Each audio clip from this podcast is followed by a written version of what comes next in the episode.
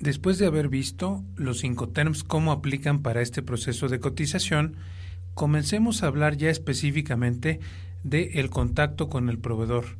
Cuando nosotros tenemos un primer contacto, como seguramente es para usted en esta ocasión, es una primera vez, lo que queremos hacer es empezar a hacer ciertas preguntas, pedir muestras y comprobar que verdaderamente es la fábrica con quien estamos hablando, que se da buen servicio, que todo pasa bien. Vamos a tener que practicar unas tres o cuatro veces con este proveedor la misma operación hasta que pueda haber un cierto grado de confianza. Yo creo que en ningún negocio puede haber un 100% de confianza. Eh, lo que sí puede existir es un exceso de confianza y sobre todo cuando no hemos visto, no conocemos cara a cara a esta empresa, hay que tener mucho cuidado, hay que verificar todo lo posible, hay que llamar si es posible antes de hacerlo. Dos, la primera compra. Aquí hay que asegurarse que los pagos estén bien, bien asegurados. Vamos a comentar en una de las diapositivas que sigue en otro módulo del curso cuáles son las formas de pago y cómo protegernos a través de estas formas de pago de posibles riesgos. También queremos negociar las condiciones en cuanto a los cinco terms, queremos negociar qué tipo de producto, qué precio, también hay que negociar de una vez qué empresa logística, qué empresa transportista nos va a mandar la mercancía y otro tipo de cosas como el agente aduanal y si lo vamos si nos vamos a hacer cargo nosotros o se va a hacer cargo la empresa exportadora. Entonces, una vez hecha la primera compra, uno tiene que empezar a evaluar otras cuestiones de tipo eh, calidad. Eh, sucede mucho con los proveedores asiáticos que la calidad no es lo que esperábamos o la calidad va cambiando y de 10 productos a lo mejor dos o tres salen malos. Eso hay que evaluarlo y a veces habrá que pagar más por un proveedor que sí ofrece calidad. Hay muchas fábricas piratas, lo sabemos en todo Asia. Después vienen otras compras medianas a grandes. Ya empezamos a pedir eh, muestras, pedimos un par de envíos postales y entonces ya crece el volumen, estamos vendiendo más y eventualmente si a usted le va bien con este negocio, vamos a hacer crecer nuestros volúmenes de compra para empresas medianas y grandes o eh, digamos eh, envíos más grandes.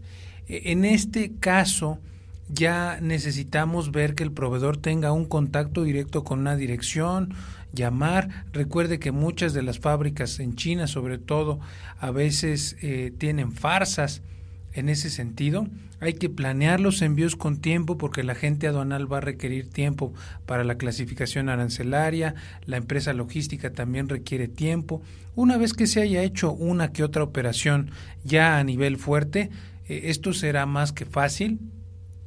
También sería importante poner en contacto al proveedor con el agente aduanal, la empresa logística y que todos los actores se coordinen de la mejor manera. Y hay otro escenario que es el de la recompra cuando nosotros decidimos continuar esa relación con el proveedor y entonces es ahí cuando nosotros seguimos siempre en un proceso de evaluación y hay que mejorar las condiciones, hay que pedir más descuentos, eh, mejorar esa negociación para poder obtener más canonjías, obtener más beneficios para nuestra empresa. Yo creo que algunos tips, podríamos darle algunos tips para el contacto con el proveedor, primero hay que saber exactamente qué producto queremos, qué tipo de enchufe, qué tipo de cable, qué tipo de calidad. Sobre todo queremos ver cuánta ganancia vamos a tener. Yo creo que esto es un proceso a la inversa. Primero hay que ver cuánto nos tiene que costar para nosotros poderlo importar. Le pongo un ejemplo. Si estuviéramos importando algún tipo de tela, y a nivel nacional esa tela vale un dólar y en China vale un dólar, ahí no hay ahorro, no hay ganancia. Pero si la misma tela vale 10 centavos en China, ahí tendríamos que hacer los costos para ver si vamos a ganar. Y habría que establecer si queremos ganar 10%, 20%, 30% y así sucesivamente.